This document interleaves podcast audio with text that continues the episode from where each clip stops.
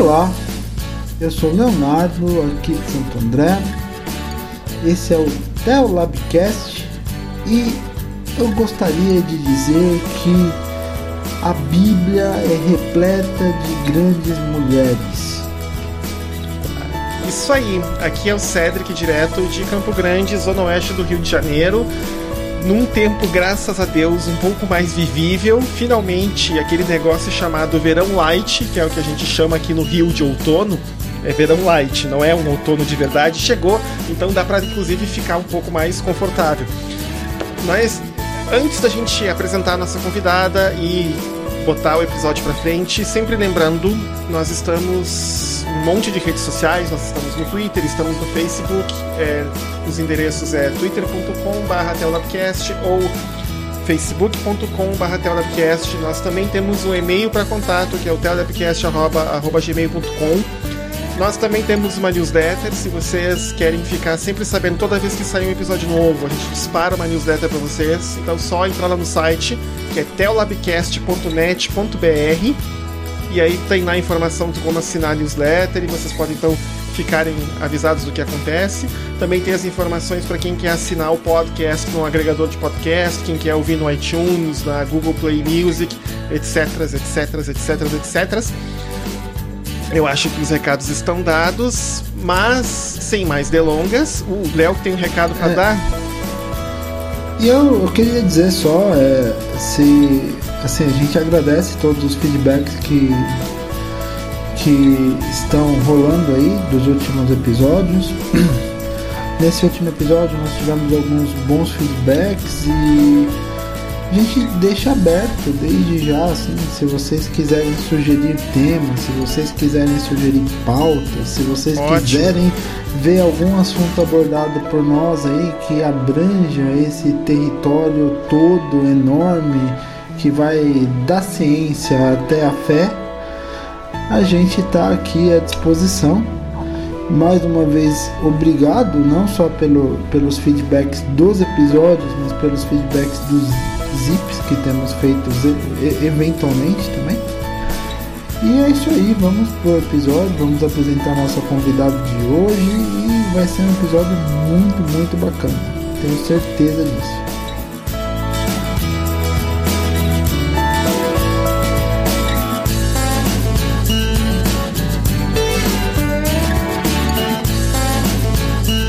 Antes de apresentar a nossa convidada, a gente já começa o episódio pedindo desculpas para nossa convidada, porque a gente fez uma besteira completa na última vez. Essa aqui, na verdade, é a segunda gravação que nós fazemos com ela. Nós tivemos duas horas de uma conversa muito legal que se perderam. Eu só, quando eu fui olhar o. o abrir o software de gravação para ver o, o, o que estava gravado, só tinha os primeiros 15 minutos e os últimos 15 minutos da conversa. Uma hora e meia da conversa foi fora, não deu para recuperar. Nós tivemos que pedir desculpas mas a nossa convidada foi gentil o suficiente para aceitar gravar com esses dois chatos aqui de novo, né? Então vou apresentar ela para a gente começar aqui a questão. A nossa convidada de hoje, que vai discutir um assunto bem legal com a gente, o nome dela é Débora Vieira e de acordo com a, o próprio currículo que ela mandou para mim, que eu vou ler aqui, diz o seguinte, ó: Débora Vieira é parte da Aliança Bíblica Universitária do Brasil. Ela tem a graduação em Letras e Literatura na Universidade Federal de Pelotas, no sul do país.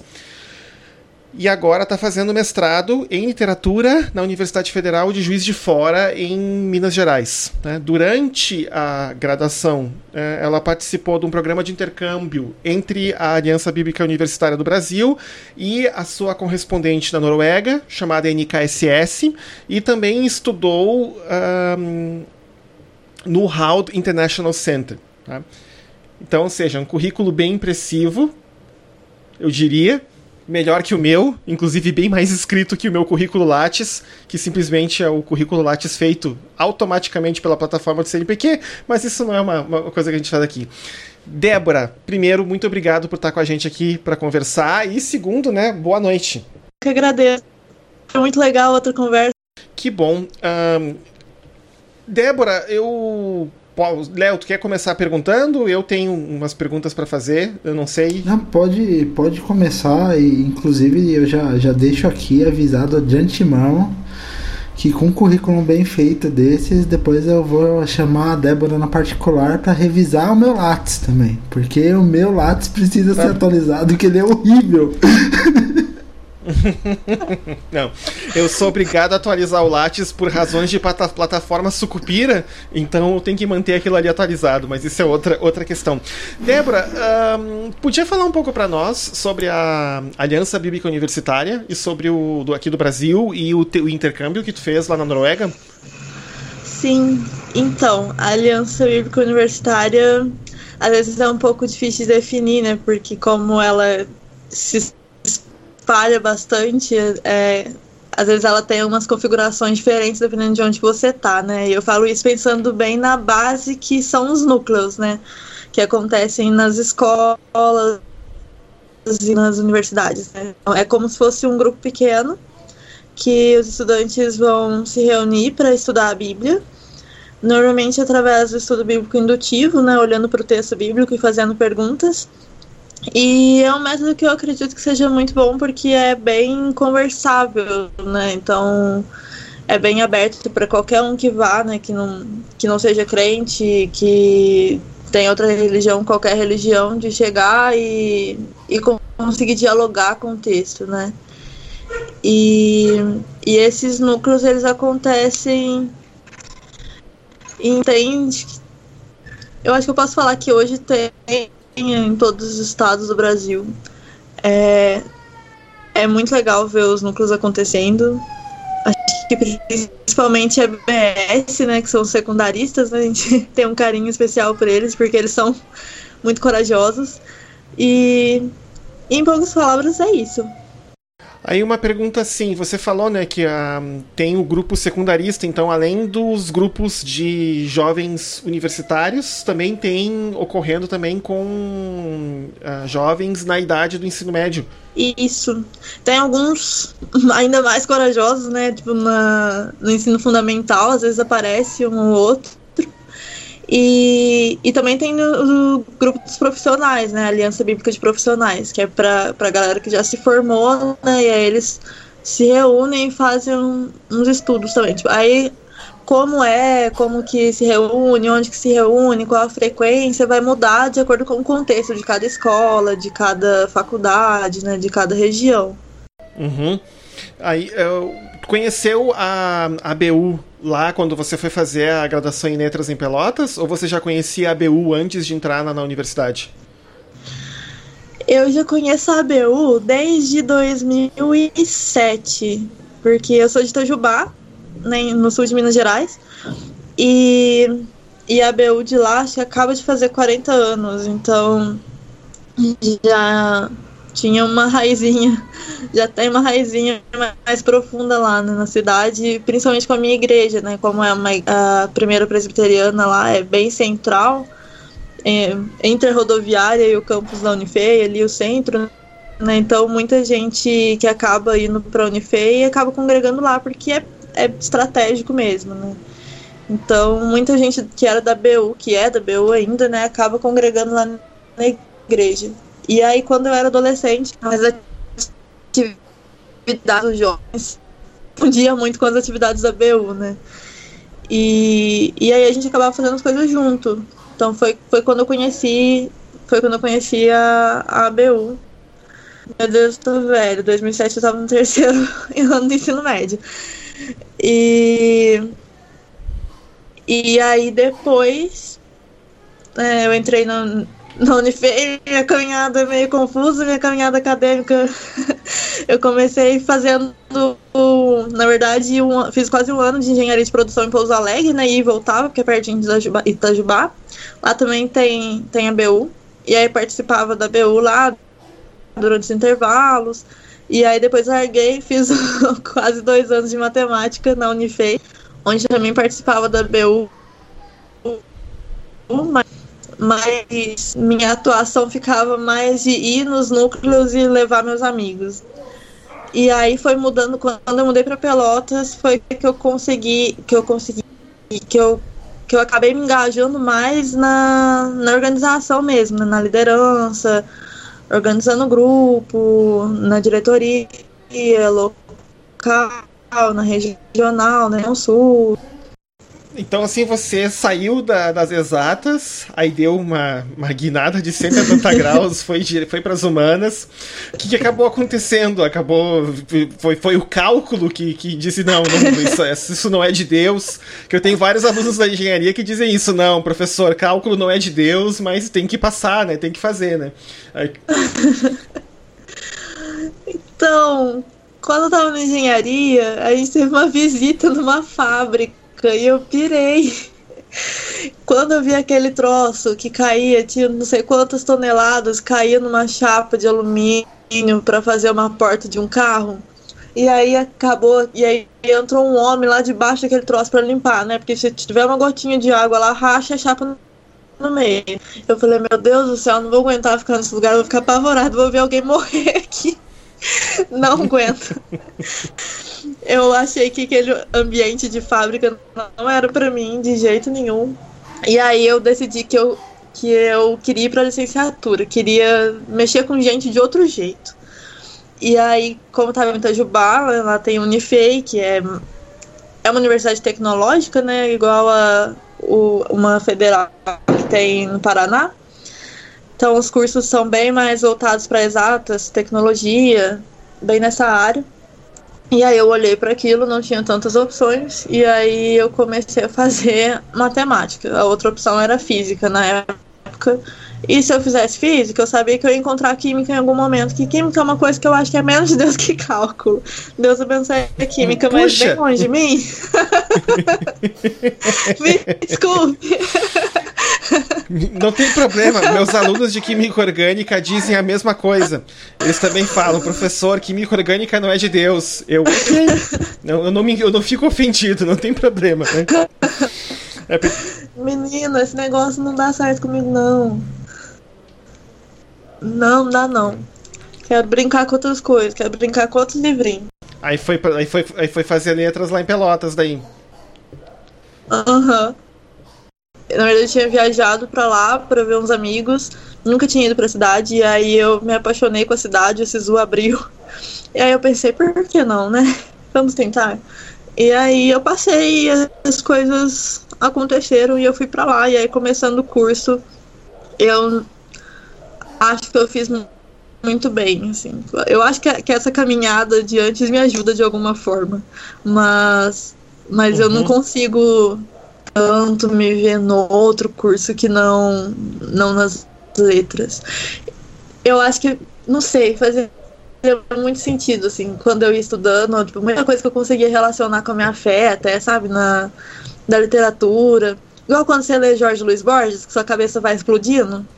Eu acho que deve ser assim, quando você consegue fazer umas paradas loucas lá de química, que aí você vê, caraca, deu certo. E é tipo, explode um Big Bang na sua mão. É mais ou menos assim que eu sinto quando eu tô lendo Borges, por exemplo. É, o que eu posso dizer, assim, que normalmente eu vejo esse brilho nos olhos quando os meus alunos de iniciação científica, eles um, fazem um experimento, alguma coisa em laboratório, e aí eles veem algo que eles viram na teoria acontecendo a reação na frente deles. Aí eles realmente acreditam que aquilo ali é verdade. aí eu vi o vídeo e disse, viu? Ó, é isso aí, ó, entendeu? Vocês viram isso, e vocês viram isso na teoria, isso funciona. É. Aí assim, um, o, deixa eu me lembrar, eu tinha, enquanto tu estava falando, me veio uma pergunta, mas eu quase esqueci. Um, se eu me lembro bem, é que faz muito tempo. Eu não moro no Rio Grande do Sul desde 2009, né? Que é quando eu saí de lá para assumir o cargo como professor aqui no Rio. Mas pelo que eu me lembro lá, a ABU não estava muito bem estruturada. Lá, quando eu saí de lá, ele tinha tido um grupo lá em Porto Alegre, depois não tinha mais, tinha se desfeito. Você, quando você chegou lá em Pelotas, tinha já um grupo formado? Não, é, já, tinha, já teve também antes da gente chegar, né? Mas eu acho que deve ter acabado ali pela mesma época do de Porto Alegre. Eu não tenho cer tanta certeza, mas é, já fazia um tempinho assim. E e aí quando eu mudei para lá em 2012 não tinha nada no Rio Grande do Sul. E a gente começou, eu e mais uma amiga, a gente tentou começar um grupinho assim, né, bem parecido com a ideia de ABU, porque eu já tinha já conhecia a ABU, né, na época estava é, trocando de obreira, né? Cada região tem um ou mais obreiros, né? É, trabalhando de tempo integral para assessorar os estudantes, os grupos, né? Grupo que começa, né? Essas coisas e o que uhum. aparecer. E, e nessa época eu tava trocando, na hora que eu cheguei em Pelotas, tava trocando obreiro da região sul. Então a gente não conseguiu, assim, falar com ninguém, né? Pra, Oi, a gente tá querendo começar um grupo, nos ajude. E aí foi bem falha de comunicação mesmo. E a gente começou outra coisa, né? Bem, mas a ideia é bem parecida. A gente juntou uma galera, começou a fazer uns estudos. E aí aconteceu de ter um treinamento em Porto Alegre, que quem fez foi a Sara Nigri, que tinha entrado como obreira. Hoje ela é secretária-geral da ABU. E aí uma galera de Pelotas foi, ficou sabendo e achou bem legal. E aí foi para Pelotas, começou a fazer. Essa minha amiga começou a participar, Jéssica Porciúnculo. E aí eu tava meio relutante, porque eu tava com um pouco de preguiça da BU. Porque eu não. Eu não sei, em Itajubá era um pouco diferente, assim, a, o jeito que acontecia, né? Não me encaixava muito bem. E aí, acho que é por conta de ser também muita engenharia, né? Tipo, só menino. E aí a coisa fica muito indo para um lado só. E era, né? Hoje tá bem diferente lá já. E, inclusive, esse mês começou o grupo de ABS lá em Itajubá, Aliança Bíblica Secundarista. Estamos muito felizes. Mas, enfim, aí galera começou esse grupo lá em Pelotas foi em 2000 2013 foi quando eu fui para um treinamento regional, o treinamento de férias, né, que acontece em julho. Na época a gente estava em greve, eu não estava nem um pouco afim de ir, porque eu achava essa galera da BU bem esquisita. E aí a Paloma, que a Jéssica já tinha conhecido, foi lá para Pelotas, queria me conhecer, e aí ela insistiu bastante para eu ir. E aí eu falei, não, não vou não, eu tenho aula, porque a gente tinha tido greve, né? Tava tendo aula ainda. E aí eu falei, tá, se todos os meus professores deixarem, eu vou. Bem mala. E tinha, eu fazia umas oito matérias. E aí, quando eu fui pedir para eles, todos eles deixaram. Não, pode ir, tô tranquilo. Eu fiquei, poxa, não vai ter jeito de fugir. Aí eu fui, e acabei me apaixonando pelo movimento, porque eu vi que tinha uma galera muito diferente, de todos os cursos, de todas as áreas. E eu fui numa oficina de artes que a G. Kelly, que é uma médica hoje de São Paulo, né, tava dando. Uma médica dando uma oficina de artes, foi fantástica. E, e a galera discutia de tudo, e e não era com briga, sabe? Quando a pessoa tá querendo discutir mesmo para chegar em algum lugar, vamos tentar aqui conversar, entender o que, que a gente tá pensando. E aí era, sei lá, no almoço tinha uma discussão sobre anarquia, no jantar tinha uma discussão sobre feminismo. E, e tudo isso foi me animando muito para participar. Uma pergunta até que, que eu, já fiz essa pergunta para outras pessoas, né? Mas em geral, por exemplo, eu de conversar com muita gente aqui na, na especialmente dos alunos, né, na universidade e de conversar com pessoas de diferentes denominações uh, evangélicas e protestantes. Uh, de vez em quando eu escuto umas coisas meio absurdas em relação a cristãos e a faculdade. Né? Então, por exemplo, eu conheço aqui no Rio de Janeiro igrejas onde se, eh, digamos assim, desaconselha os, os, os, os membros uh, os membros a participarem da a fazerem um curso universitário porque dizem que a universidade é um antro né de leia-se liberais barra comunistas barra ateus barra isso barra aquilo né e que daí as pessoas vão quando vão para a universidade elas perdem a fé e acabam deixando a igreja né. E aí eu escuto aqui de você falando o contrário, não, que você foi para a universidade e que você encontrou na universidade um grupo que te ajudou a, a, a seguir na caminhada, etc. Assim.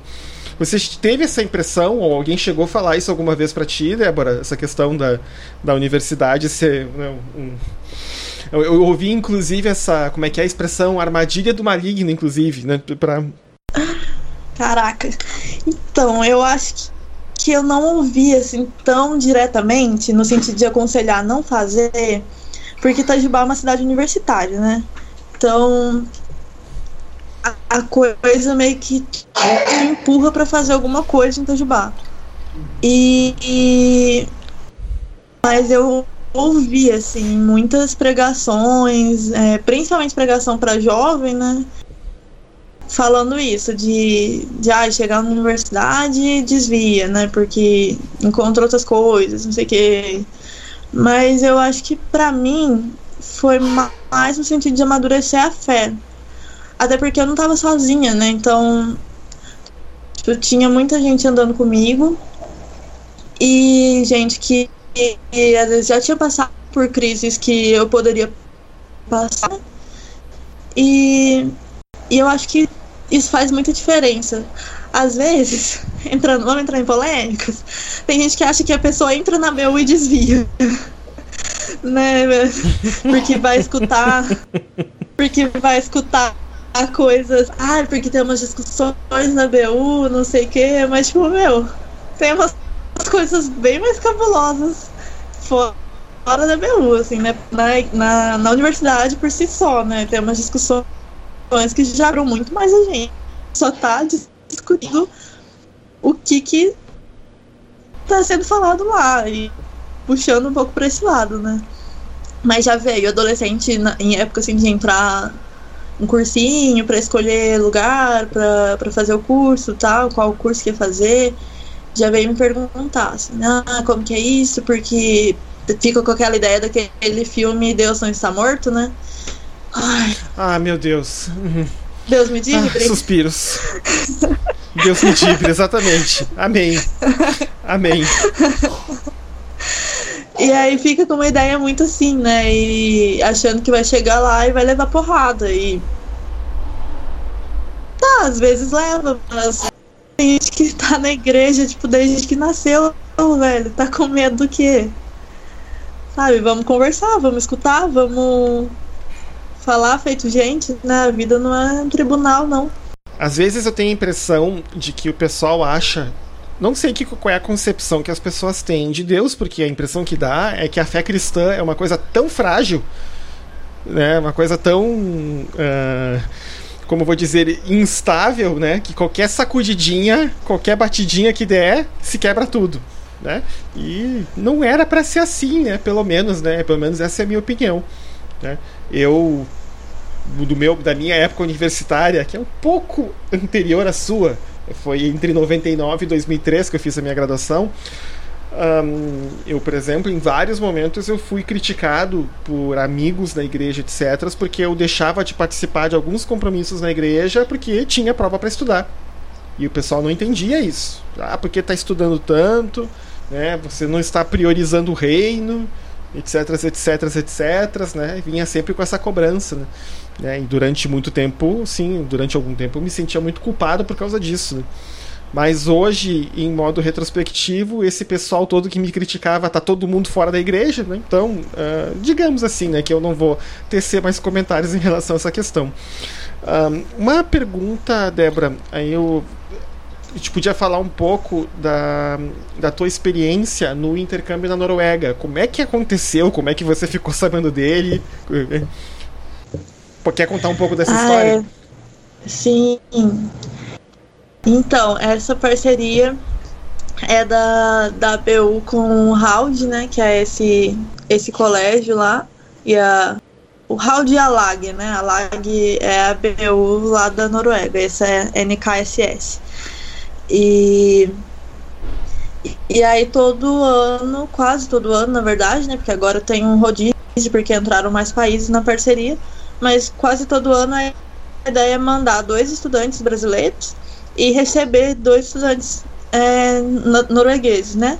Às vezes acontece da dessa troca ser sul-norte, né? Igual foi comigo, eu fui eu e Marcos do de São Luís e vieram dois noruegueses. Mas às vezes vem gente de outra região. Já veio gente do Equador, foi 2014, tinha gente do Equador aqui, tinha norueguês e gente do Equador. Ano passado, esse ano, né? Esse ano, ano passado e esse ano, né? Que é no final, começo de ano, é, foi um pouco diferente, né? Aí tinha uma brasileira aqui na, e que é da BU, mas ela ficou noutra, noutra região, né? Ela é da região Minas, a Marcela, ela é da região Minas e ficou no, na região do Rio. Com uma colombiana. E aí dividiram as duplas do Brasil e da Colômbia, né? E juntaram duas, as duas meninas uhum. é, brasileira e colombiana e os dois meninos brasileiro e colombiano juntos lá na Noruega. Então, às vezes é um pouco diferente. Mas aí no, no meu ano foram, foi eu e Marcos, Marcos Abraão. E aí a BU abre esse edital e os pré os pré-requisitos são, se eu não estou enganada, é, é ter engajado com a, com a BU né, em algum sentido, ter ter feito o Instituto de Preparação de Líderes, que é o maior curso que a BU tem, acontece no mês de janeiro, dura umas três semanas. Uh, eu acho que é isso. E aí vai pedir papelada, né? De, de igreja, né? Carta do seu pastor, carta do seu líder, comentando um pouco de você. É, coisas do tipo. E aí tem as entrevistinhas básicas e aí e aí depois a gente foi. Aí lá na Noruega a gente fica num colégio, nesse colégio Howd, né? Ele, é, ele meio que orquestra a coisa toda. Aí a gente fica umas uhum. semanas lá quando chega, né? Tem uma, uma preparação, né, pra cultura aqui para onde a gente vai ficar. Tem, tem essa, essas aulas né, de comunicação intercultural, tem aulas sobre missão, sobre Bíblia, é, país em desenvolvimento, uh, trabalho internacional, né? Esse trabalho mais voltado para ação social. E aí a gente vai para a parte do estágio, que aí a gente vai, fica numa cidade sozinho, morando sozinho ou morando na, numa casa de família, né? Eu fiquei numa, numa república, no caso. E, e aí a gente trabalha nessa cidade com um grupo da LAG que tem lá. É, eu e Marcos a gente ficou em Trondheim, que é pro meio pro, do meio para o norte ali da Noruega, um pouquinho mais frio do que lá em Mandal, que é onde é o Hald. E a gente trabalhava mais com o grupo universitário, né? Lá tem a NTNU, que é bem forte na área de tecnologia também, bem uma vibe bem parecida com a da Unifei, só que com muito mais dinheiro. e. e aí a gente fazia alguns trabalhos com, com a ABS de lá, que era fantástico. Eles são muito animados, eles são muito animados demais, eles têm muitas ideias malucas. E aí você ficou mais ou menos um ano lá?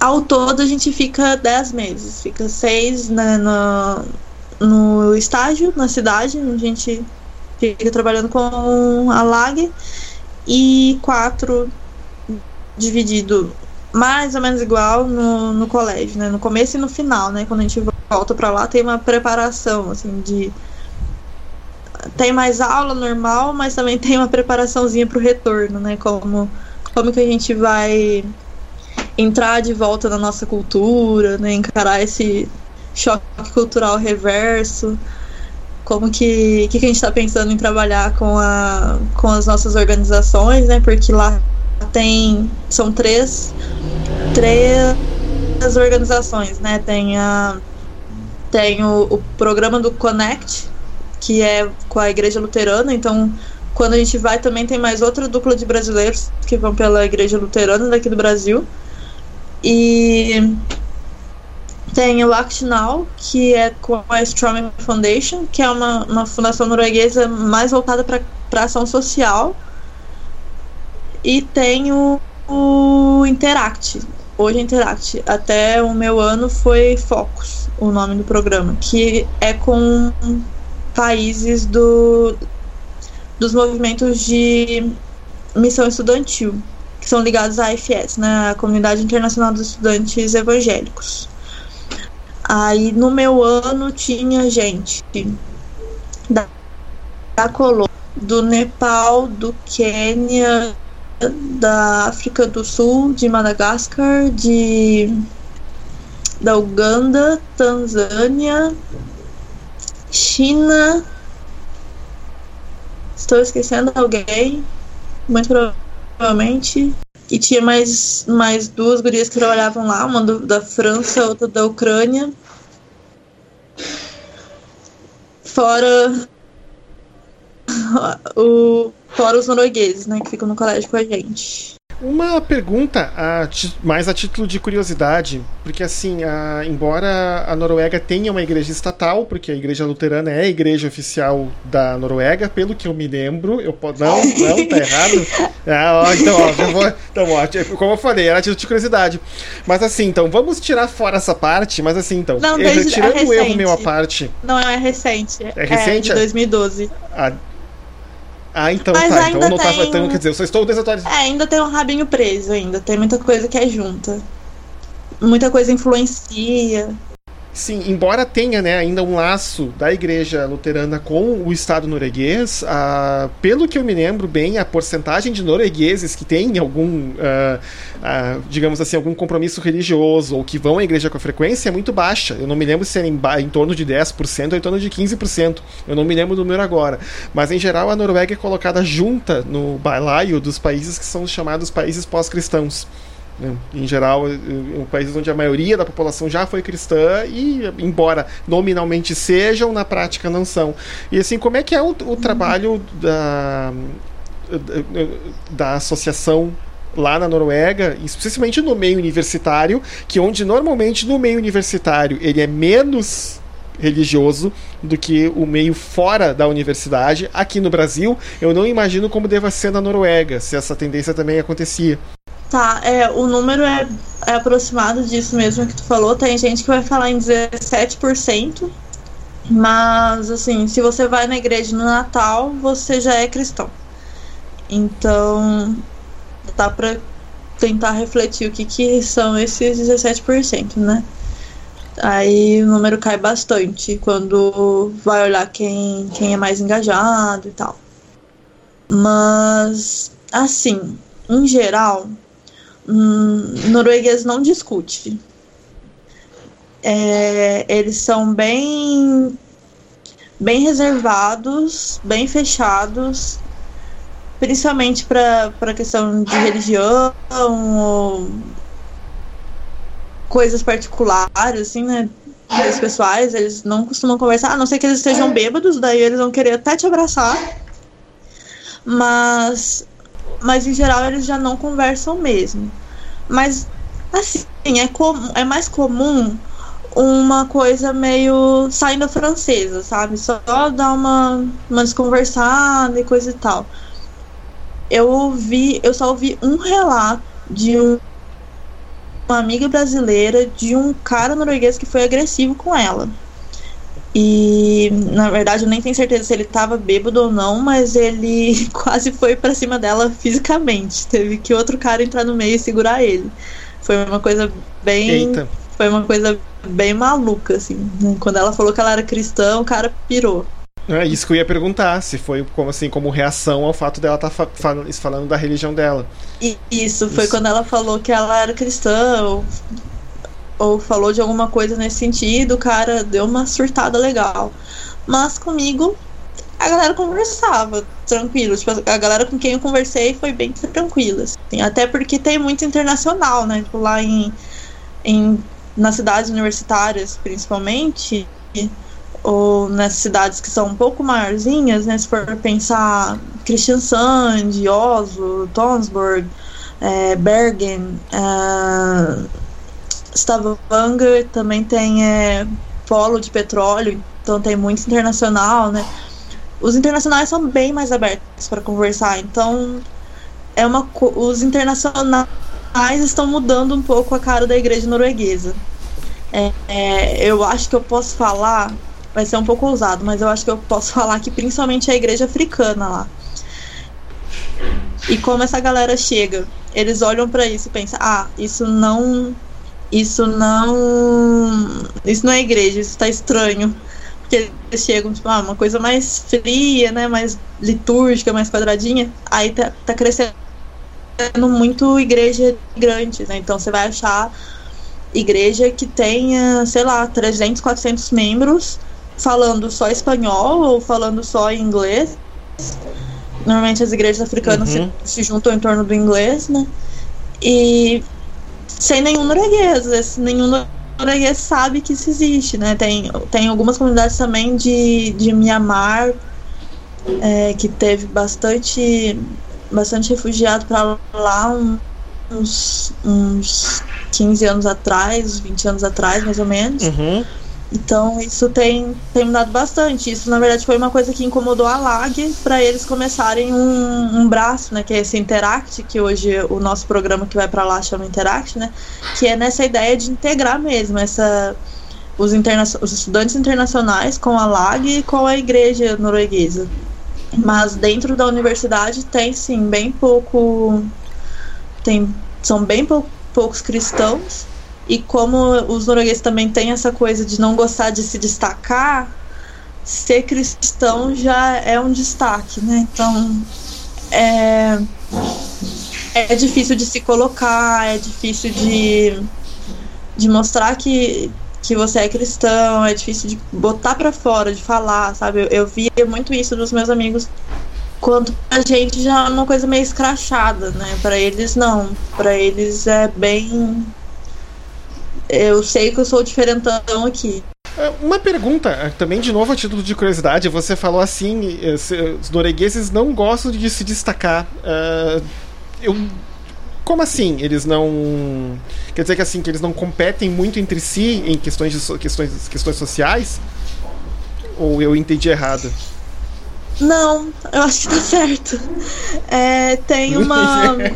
uma tem uma coisinha que se chama Yentaloven, que são as leis de Yenta. Foi um livro escrito, acho que em 1933, não lembro o nome do autor. Mas ele era ali uma coisa meio dinamarquesa, meio norueguesa. Daí ele faz esse livro sobre. Na verdade, é uma série de livros. E aí tem um carinha X lá que chega numa cidade, na cidade de Yenta. E, e e a cidade vai ele como estrangeiro, né, a cidade vai falar para ele quais são as leis de Enta.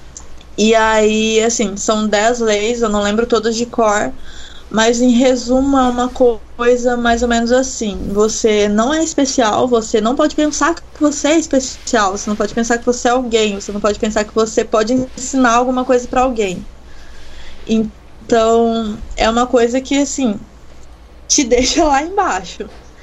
E, e essas leis ele fez nessa nessa nessa literatura com a ideia de criticar, de ironizar essa cultura escandinava. Só que muita gente na Escandinávia olhou e falou, bateu no peito e falou: "É, a gente é assim mesmo, somos legais". Porque a gente é assim e coisa tal, e vamos seguir com isso aí, porque daí você exclui o diferente, né? Tipo, se o outro não pode te ensinar nada, né, já, já mostra ali, tipo, vamos dar uma cerceada aqui, né, quem que, quem que tá com a gente. E, e acabou até tomando um pouco de mais de força. Tem, mas tem bastante gente, tem bastante gente que meio que luta contra mesmo essa, essa ideia dessa cultura escandinava de, de antalog em alguns em algum país ali talvez mais que eu, mas eu vi assim de movimento negro de internacionais também de movimento negro né, de pessoas negras norueguesas né que já nasceram lá já estão lá há um tempo de outros internacionais alguns movimentos anarquistas também tinha uma discussão assim então passa bastante uma ideia de não se destacar, de você não é especial, né? Então é uma coisa que te deixa lá embaixo, que, que diminui bastante a competição. Eles não tem muita competição. Assim, eles gostam bastante de jogo, mas, por exemplo, uma escolinha de futebol, se você for muito bom, eles podem te tirar da escolinha de futebol. Porque você vai incomodar os outros coleguinhas. Mas ao mesmo tempo que isso pode ser ruim em alguma medida, isso acaba ajudando a aplicar leis mais socialistas, né? Tipo reforma agrária. por exemplo.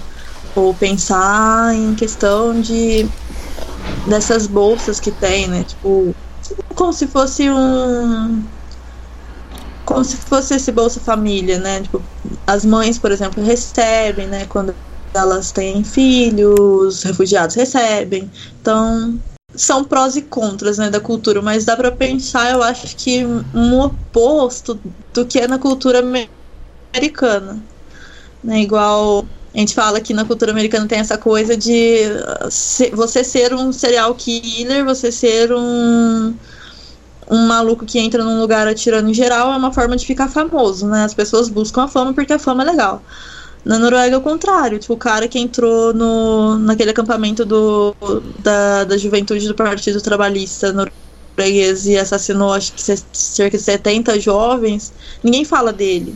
Tipo, o pagamento é na forma de exclusão social, ninguém fala dele. Eles lembram os mortos, falavam dos mortos, lamentavam, mas ninguém fala, tipo, o cara não é famoso do jeito que é nos Estados Unidos, não. É, pelo que eu me lembro da época do julgamento do Breivik, uh, que a cobertura da imprensa internacional foi muito mais massiva do que da própria imprensa norueguesa. Isso até as pessoas perguntavam, mas por que não tem jornais noruegueses aqui, pouca gente? Eles falaram o seguinte: não, não é para dar palma para maluco, em resumo, a pessoa falou mais ou menos isso, né? Não é, é para bater palma para maluco dançar. Né? O, e assim, uh, Débora, então, pelo jeito que tu falou da, da experiência na Noruega, inclusive o Léo está fazendo um pedido aqui de desculpas, que a uhum. filhinha dele teve ali um, uma crise de tosse, ele foi lá atender ela. Então, enquanto isso, estamos aqui uh, fazendo a conversa aqui via Skype. Um, você gostou bastante da experiência lá do intercâmbio? Sim, tem saudades. Hoje eu recebi uma carta deles, da Noruega, falando que eu não preciso pagar o imposto. Fiquei muito feliz. Do imposto de renda. Seis páginas para falar que no final das contas eu não preciso pagar nada, tá tudo certo. Muito obrigada, Noruega. Um beijo. Isso aí. É, eu nem posso falar isso porque eu paguei bastante imposto de renda no ano passado, mas pago, sem, pago imposto de renda brasileiro sem reclamar, porque eu fui aluno de universidade, fui aluno de universidade federal.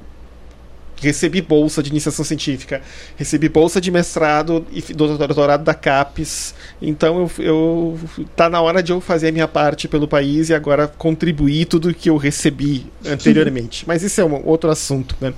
Débora, uma outra coisa que a gente queria conversar, eu eu tava aqui, eu dei uma lida uh, mais cedo num texto que tu publicou no, no IFES Journal há, uhum. alguns dias, chamado Garotas Além de Ipanema. Nós vamos colocar o link desse texto nas notas do episódio, em que você fala da questão da violência contra a mulher na universidade e também a abordagem cristã e a abordagem da ABU em cima desse assunto.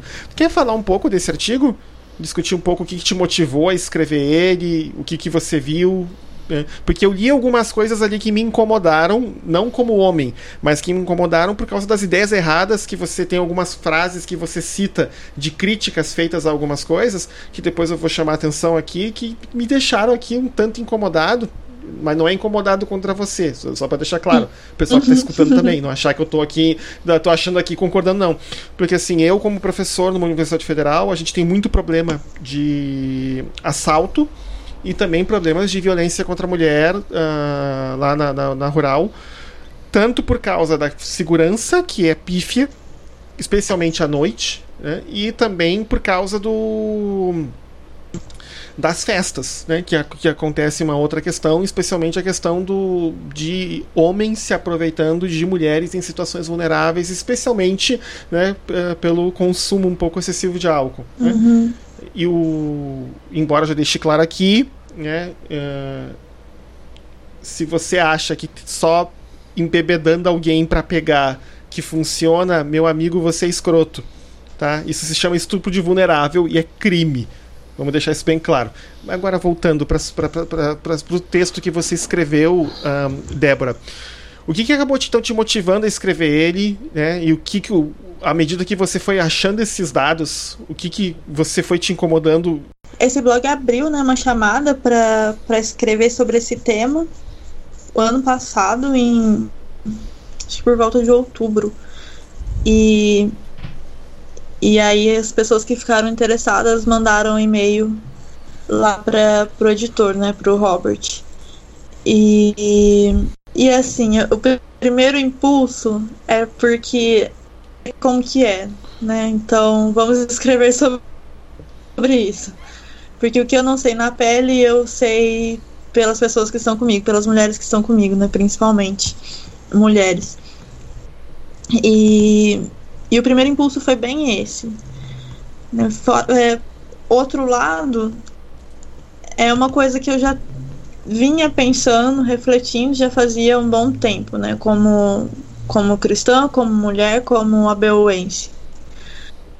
É, uns anos atrás, é, algumas meninas da ABU começaram um projeto que é o Projeto Redomas. Acho que vale a pena também deixar o link aí para a galera dar uma olhada.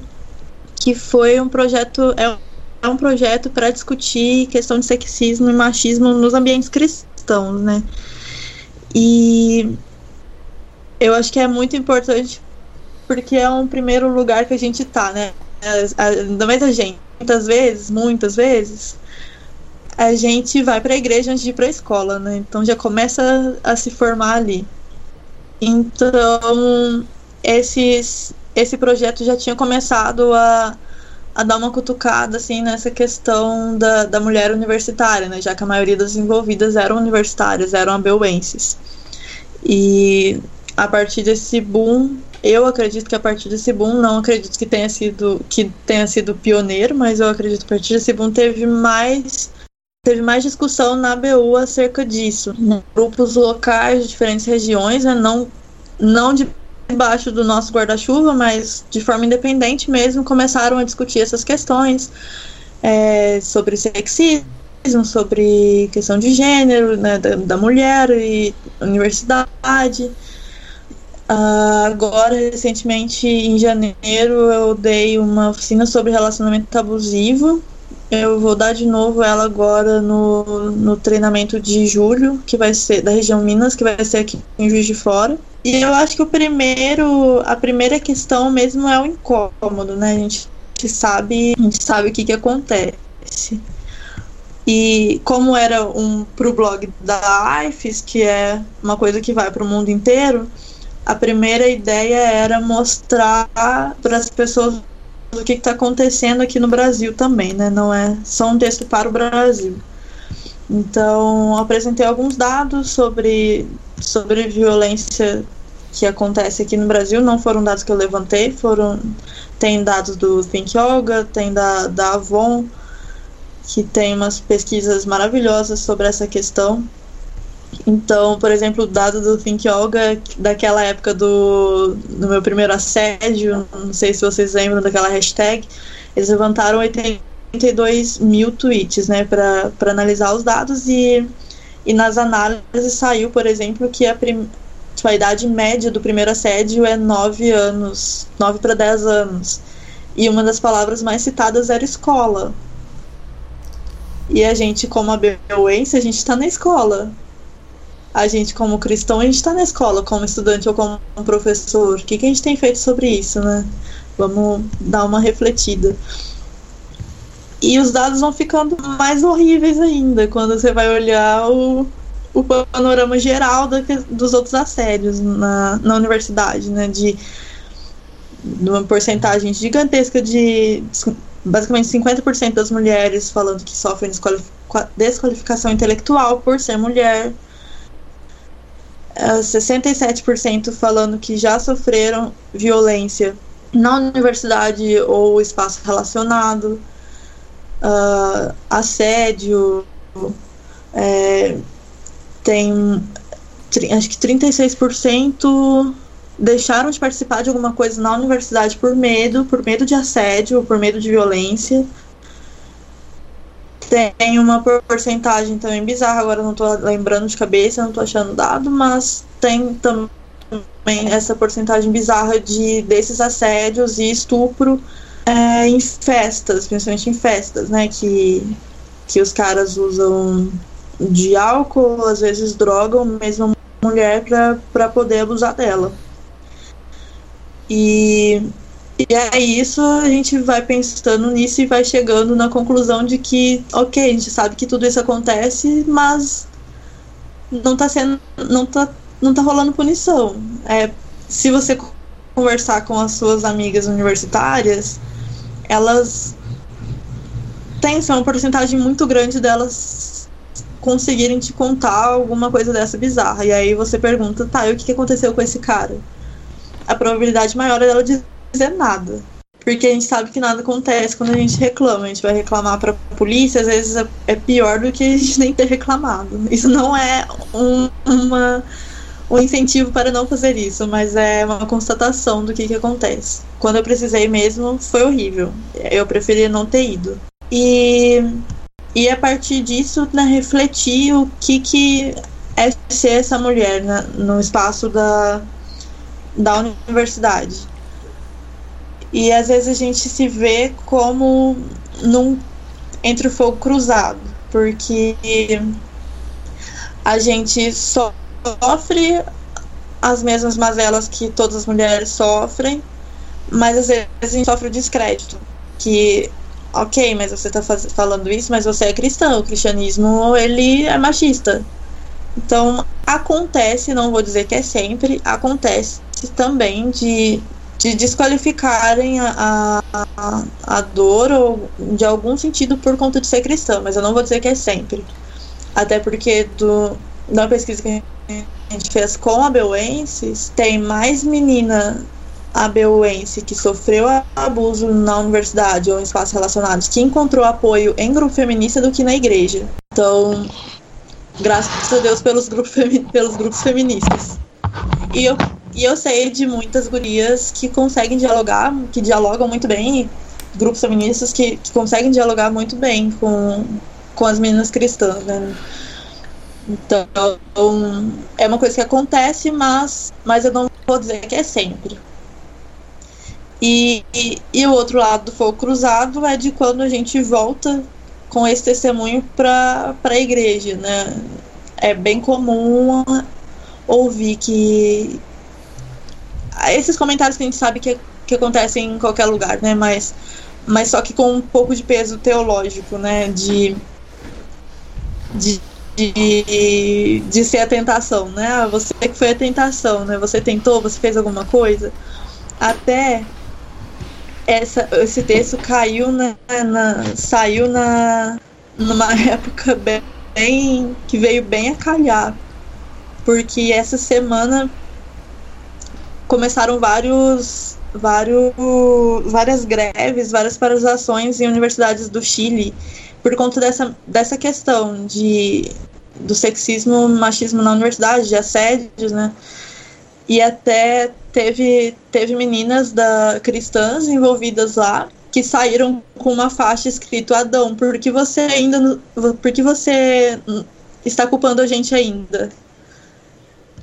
Então tentar refletir é bem difícil sobre esse, esse lugar da, da igreja que abusa, porque era um lugar que era para acolher e não está sendo não tá sendo um lugar de acolhimento. Eu tava aqui, né, quando eu li seu texto, tem uma parte aqui que tu fala que, né, que tu, que o que quando você uh, que, que, as respostas cristãs para a violência contra a mulher na universidade são descreditadas porque o testemunho cristão que é dado não é bom, né?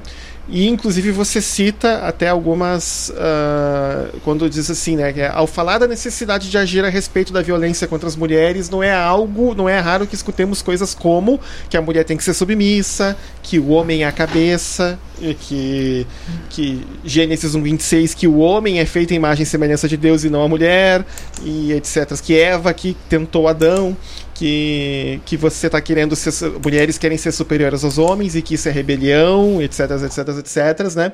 E, né, e você até coloca né, no texto assim, né, que, que tudo isso entra junto na raiz né, da violência contra a mulher E tá certo isso aqui, deturpa o valor das mulheres e dá um endosso às práticas violentas. Né?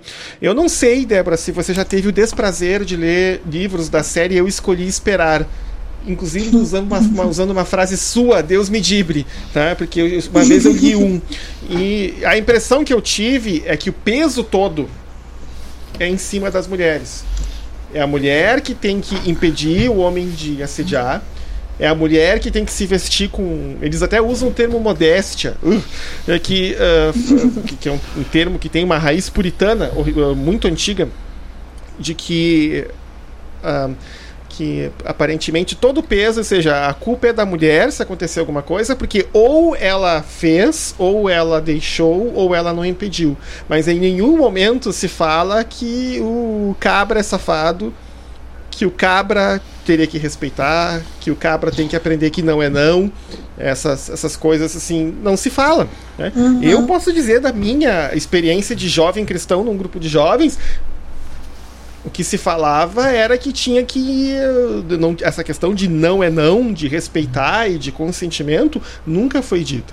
Uhum. Inclusive, por exemplo, tem um ensinamento que ainda é perpetuado em muitas igrejas cristãs, que, que é baseado numa leitura um pouco complicada lá de. Eu acho que é 1 Coríntios que fala que se o, na vida já de um casal, do, num casamento, que se um dos dois está afim de ter relações e o outro não está, que o outro tem que ceder às vontades do que está afim. É, inclusive eu, eu ouvi isso muito. É, que mesmo que você não esteja afim, você tem que ter relações com seu marido ou com a sua esposa para satisfazer o seu marido e a sua esposa. Né? E isso durante agora nos últimos anos da minha jornada de desconstrução de uma série de conceitos que eu trouxe de bagagem, eu não aceito mais isso não. Eu para mim, olha só, se não tá para mim, eu sempre digo isso para minha esposa, se não tem consentimento mútuo, não, não, não, não me sinto à vontade. É, eu acho que se está tá sendo assim, um está sendo meio que forçado ou constrangido a fazer coisas só para agradar o outro, nessa questão de, de relações sexuais, para mim isso é quase um borderline de estupro. Né? Léo, quer falar um negócio aí, Léo? Inclusive, bem-vindo de volta. Obrigado. E de, desculpa aí o sumiço, mas.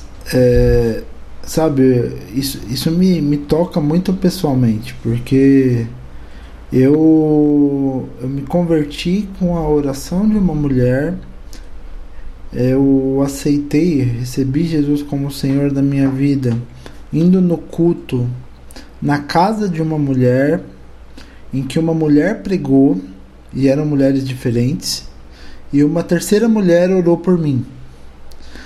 E em toda a minha vida cristã, eu tive, eu fui muito, muito, eu posso dizer tranquilamente que eu fui muito mais edificado por mulheres do que por homens. No sentido de ter pessoas para conversar, no sentido de ter um, um, de ter pessoas que me discipulassem mesmo. E isso, isso me incomoda muito pessoalmente, porque se não fossem as mulheres, e se as mulheres não subvertessem na, no dia a dia delas e na vida prática delas essa coisa machista de ah, mulher não, não pode ser líder, mulher não pode pregar, mulher não pode é, ser protagonista na igreja, mulher tem que ficar calada porque ela é a tentadora. Sabe, se, mulher, se várias mulheres na minha história de vida não subvertessem isso e não me, me ajudassem a, a, a, a, a ganhar maturidade na minha vida de fé e até a me desconstruir muitas vezes, é, eu, não, eu, não, eu não, não teria me, me convertido, eu não teria conhecido a Cristo, nada do tipo. Então, assim, é, eu vejo que essa, essa questão da, putz, a violência mesmo, né? Porque é uma violência. Você impediu, impediu uma mulher de estar de, de tá no mesmo patamar de um homem com uma justificativa absurda, como tipo, ah, a mulher é a tentadora do homem, é uma violência. É uma violência no sentido de que você tá. É, sabe, é, deturpando o que o que está na Bíblia para impor uma posição de de superioridade em relação a outra pessoa. E eu acho que assim por, e a gente sabe que o Antigo Testamento era, era um, um, um lugar em que as mulheres não, não eram nem contadas como população mas sabe, Cristo veio para que não houvesse mais acepção de pessoas, Cristo veio para que essa diferença entre homens e mulheres não existisse mais. A primeira pessoa que viu o túmulo vazio não foi um homem, foi uma mulher, Maria Madalena. Então, você, apesar das falas contextuais, eu acho que a gente pode até depois falar isso, apesar das falas contextuais de Paulo em relação restringindo, né, o, o o, o papel da, das mulheres em algumas igrejas, essas falas são meramente contextuais e se aplicavam somente às cidades que tinham templos em que mulheres tinham protagonismo de uma outra forma na religião romana, né, que na, na Bíblia são Éfeso, Creta e Corinto. E, enfim, né, eu, eu, eu acho que a gente tem que. que e, e, nisso eu acho que essa denúncia, porque eu, eu, vejo o artigo da Débora como uma denúncia mesmo. Porque as pessoas não entendem isso, né? É, é, é, o que a Débora falou, são duas camadas de preconceito aí. O preconceito contra a mulher, que a mulher é silenciada, e dentro do preconceito contra a mulher, o preconceito contra a mulher cristã, que é duplamente silenciada porque você coloca na assim, você aponta o dedo para ela e fala: "Ah, não, mas você compactua com uma instituição machista porque você está dentro dessa instituição machista", sendo que na verdade é, pessoas como a Débora têm um papel até heróico no sentido de que elas não apenas não compactuam com essa estrutura machista, como elas se levantam de fato para denunciar e para falar: olha, isso daqui não é assim, a Bíblia não está falando isso e a gente pode interpretar isso de outra forma. Então, assim, da, da minha parte, assim, é mais um, um, um desabafo mesmo para a gente ter um, sabe, é, é, é um processo dolorido. Às vezes a gente, a gente dentro do evangelho, a gente tem construções machistas tão fortes que a gente, em situações do dia a dia, tem que se policiar para não, não cair em atitudes machistas. Por que, que a pessoa que vai limpar o púlpito, por exemplo, é sempre uma mulher e não é um homem? Por que, que a pessoa que vai limpar o banheiro da igreja é sempre uma mulher e não pode ser um homem? Mas por que, que a pessoa que vai pregar, que vai fazer a, o que a gente chama de parte nobre do culto, é sempre um homem e não uma mulher? Então, sabe, é, é, é, é são nessas eu acho que e essa, e eu acho que é muito legal a gente pegar e falar dessa dupla camada, porque assim, ao mesmo tempo que a gente combate esse viés machista que a gente sabe que existe sim dentro da igreja e que é um, e que é muito forte e que tem que ser combatido todos os dias, a gente incentiva esses esses esses outros movimentos que não necessariamente são cristãos mas que ajudam a promover igualdade na sociedade, porque a gente crê, vivendo o evangelho, que o objetivo de Deus é que o homem e a mulher vivam num patamar de igualdade, né? O, e eu amo muito assim os movimentos o, de, os movimentos, inclusive norte-americanos, de gender egalitarianism, né? O, o,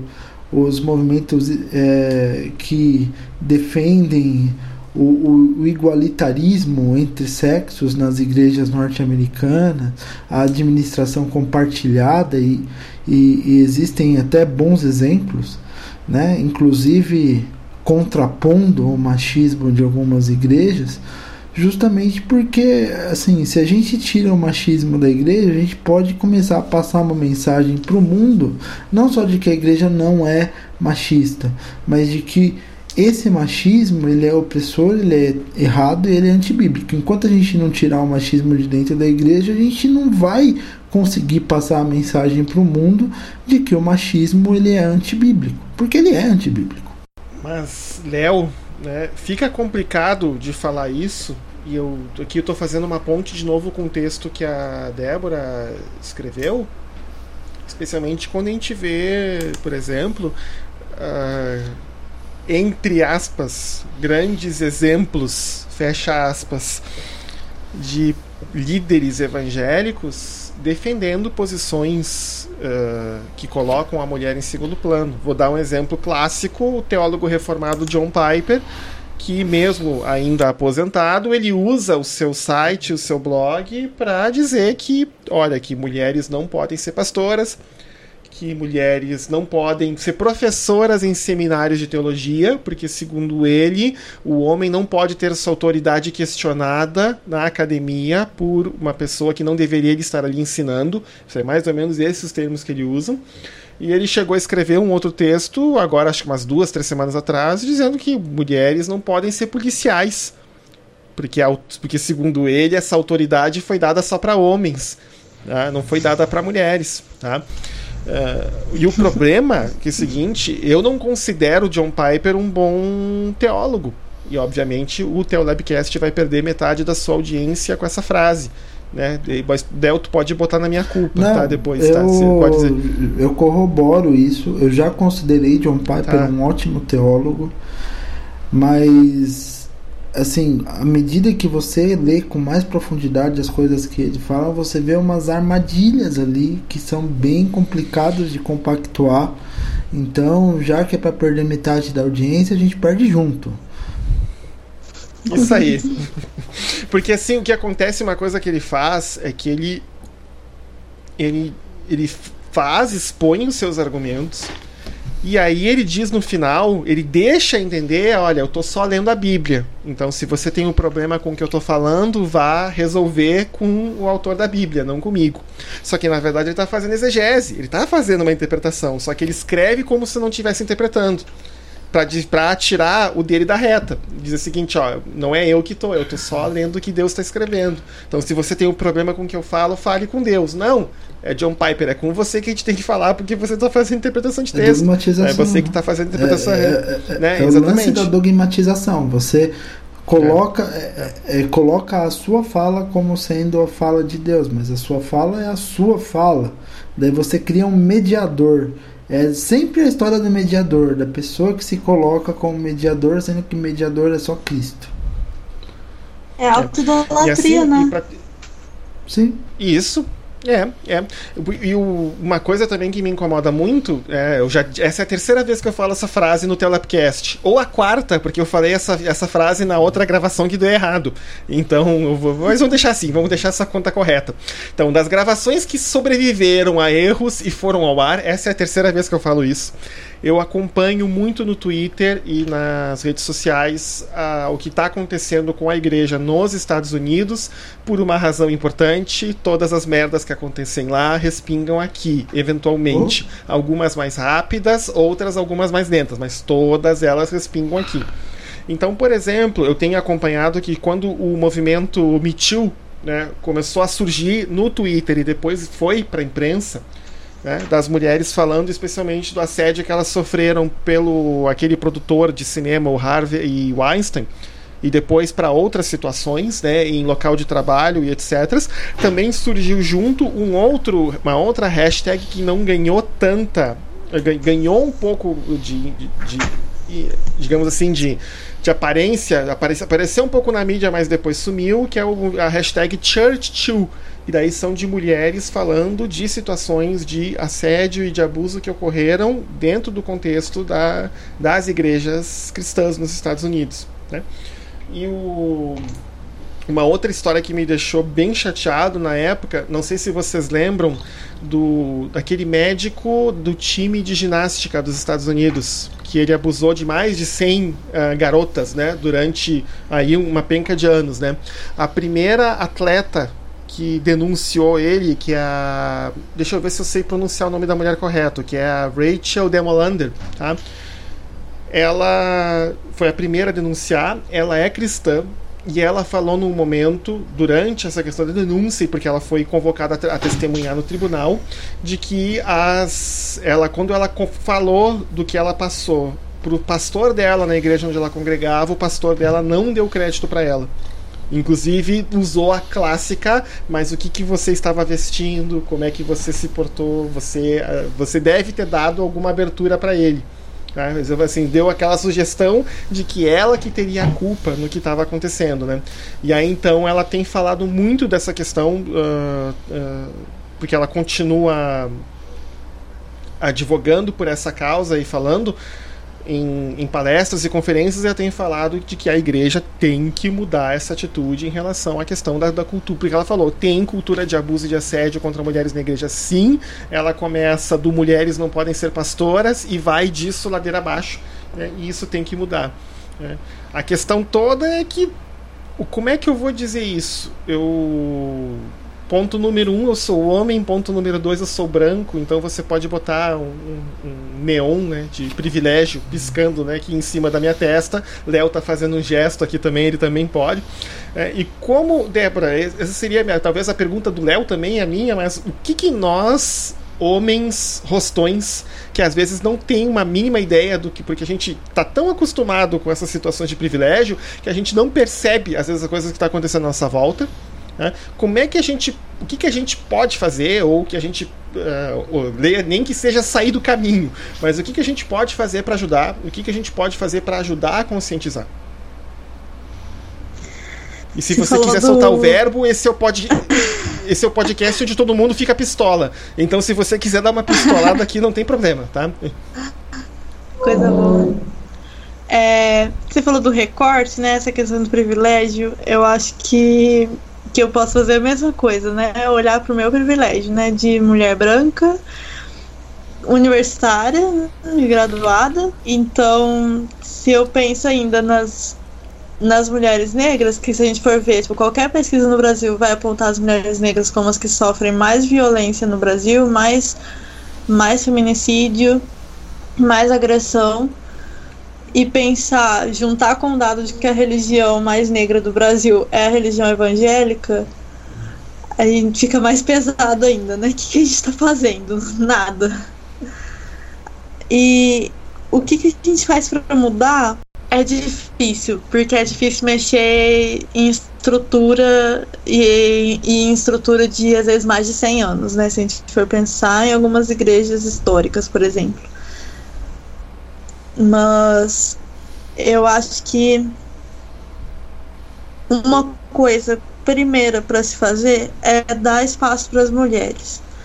Né? Escutar o que, que elas estão falando, escutar as dores delas e escutar e valorizar o ensino delas, né? Porque elas têm muito a ensinar e não só acerca de questão de gênero, mas acerca de muitas outras questões, né? A gente tem muitas mulheres cientistas, muitas mulheres teólogas, por mais que elas muitas vezes não tenham o diploma de teóloga, porque a igreja só paga para homem fazer teologia, porque ele consegue dar o retorno que a igreja considera como retorno de que é ser pastor. E, e muita mulher professora de escola dominical, porque às vezes a, a, essa igreja masculina acho que considera criança ainda não tão humano, porque se a mulher não pode ensinar para adulto, né? Mas para criança pode, por que será? Né? Será que criança é menos importante? Será que o Ministério Infantil não é importante? E aí eles fazem isso? Meio estranha essa essa colocação, mas só para cutucar. E eu acho que a outra coisa que a gente pode. A outra veia que a gente pode entrar é na de educar os homens, né? Desconstruir essa masculinidade violenta e agressiva que não é bíblica.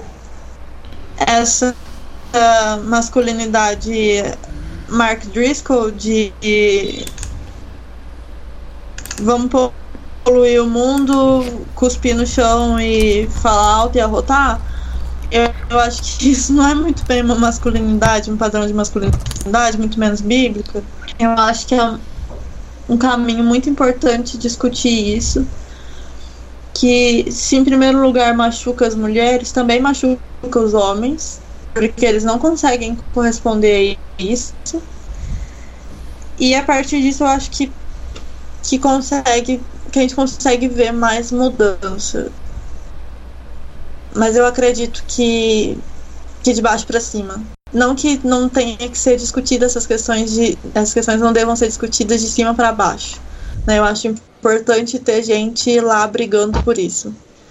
Mas se eu olho para algumas instituições, eu não tenho muita esperança. Hum, algumas instituições eclesiais né, nesse sentido. Eu acho que no sentido universitário, sim, tem que brigar, tem que, tem que fazer greve quando, quando tiver que fazer, tem que, tem que fazer chilique, fazer fiasco, tem que gritar, tem que, tem que fazer barraco, sim. E não pode deixar de educar também, né? Continuar com, com, a, com a salda de conversa. Se a gente for pensar quem que produz na academia brasileira hoje, a grande maioria são as mulheres. Uhum. Mas na questão de eclesial, eu acredito que o, que o lugar mais orgânico de, de se fazer isso é de baixo para cima. Eu, é, quando você fala de fazer de baixo para cima, Débora, eu acho que um negócio que é muito importante da gente frisar, talvez, é, meu, você falou sobre a questão das crianças, né? Da aula, da aula para as crianças. Isso, assim, é, é muito real. E, e às vezes assim, a gente já criticou aqui em outros episódios, eu não, não lembro se a gente criticou em outros episódios, mas eu creio que sim, essa história de você ter uma noção hierárquica dentro da igreja. Mas é, talvez uma forma da gente pensar que em uma igreja mais igualitária, no sentido de gênero, seja também esvaziar né, essa coisa muito hierárquica que a gente tem dentro da igreja, que parece que a igreja é uma corporação industrial capitalista em que você tem que galgar passos até atingir o, o, o, o passo mais alto que talvez seja de ser pastor e daí quando o pastor ele é muito ambicioso ele começa a se dar outros títulos então ele não pode ser mais só o pastor ele tem que ser o bispo ele tem que ser o apóstolo ele tem que ser o patriarca ele tem que ter qualquer coisa né? Então assim você tem essa, essa hierarquia sendo que a Bíblia ela não tem essa hierarquia e, to, e tudo o que foi construído na Bíblia acerca de hierarquia diz respeito à função. Então, por exemplo, diácono só passou a existir na Bíblia e presbítero a partir do momento em que você tinha que distribuir o pão para as viúvas e para os órfãos lá em Atos 6 e essa distribuição não estava sendo feita decentemente. É, sabe? Então, tem cê, é, a, ideia, a ideia do apostolado diz respeito àqueles que conviveram com Cristo e foram os primeiros a passar essa mensagem de Cristo para o mundo. E, e, assim, a própria questão dos dons, né? As pessoas vivem que, ah, não, você tem uma hierarquização de dons, o tal dom é melhor. É, o que, que é melhor, o pastor, o apóstolo, o evangelista, o mestre? E, e, todos esses que a gente acha dons nobres, né? Quando a gente esvazia essa questão de que, tipo, é só uma função dentro da igreja, não confere nenhuma honra. E cada vez que a gente se aprofunda numa função dentro da igreja, a gente só se torna mais servo. Quando a gente esvazia essa questão da, da hierarquia, né? Porque a hierarquia não é uma honra, é uma chance de servir e, de, e, Cristo faz isso muito bem lá em Lucas 22, quando ele lava o pé dos apóstolos na Santa Ceia. É, quando a gente desconstrói essa hierarquia, a gente também acaba, talvez, é, tirando um pouco desse monte de anteparos que a gente coloca, porque se a hierarquia é de função, qualquer um pode fazer aquela função desde que Deus o capacite para aquilo. E daí eu não me importo se é um homem, se é uma mulher, e, e, e eu posso passar a incentivar a mulher olhando, tipo, olha, se ela está capacitada para dar aula para criança, que é um ser que não para, que é um ser que depende, de, depreende assim toda a atenção e tal, ela com certeza está capacitada para dar aula para adultos, ela com certeza está capacitada para pregar para 200, 300 pessoas dentro da igreja, ela com certeza está capacitada para organizar um, um, congresso. É só você ter essa noção de que assim a pessoa está lá cumprindo uma função e a gente tem que dar toda a liberdade para que Deus a capacite para ir além nessa função que ela cumpre, né? Então, assim, é uma visão idealista, simplista, até meio tosca da minha parte, de que assim, de que a igreja é feita para pessoas e que a hierarquia ela tem que ser desconstruída para que a mulher não fique mais tão distante daquilo que é, se convencionou chamar de cargos diretivos ou de funções de honra, né? Eu já ouvi esse termo também dentro da igreja, porque a gente é tudo um corpo só, né? A gente é tudo um, um corpo só em Cristo. E, e, é ridículo, ridículo. Acho que não tem termo mais é, apropriado do que ridículo, né? É ridículo pensar que só homens podem fazer uma função e só mulheres podem fazer outra função. Coincidentemente, a função das mulheres é sempre a função mais desonrada, é sempre a função mais subalterna. E quando a gente esvazia essa questão da hierarquia, esvazia essa questão da da, da função e aponta o dedo e fala esse modelo hierárquico dentro da igreja está errado, a gente também talvez esteja apontando o dedo e falando, olha, esse modelo está errado e a mulher precisa ter assim, não digo nem a chance, mas o tratamento igual. Eu não posso diferenciar a capacidade de pregação de uma pessoa porque ela é homem ou ela é mulher. Sei lá. Eu falei muita bobeira aí. Eu acho que faz muito sentido tudo isso. Porque é, eu tava pensando no que tu disse sobre, sobre a questão do líder servo, que a gente deixa de ensinar, né? Ensina a questão da servidão só para a mulher e não para o homem, no sentido de, de servir uns aos outros mesmo.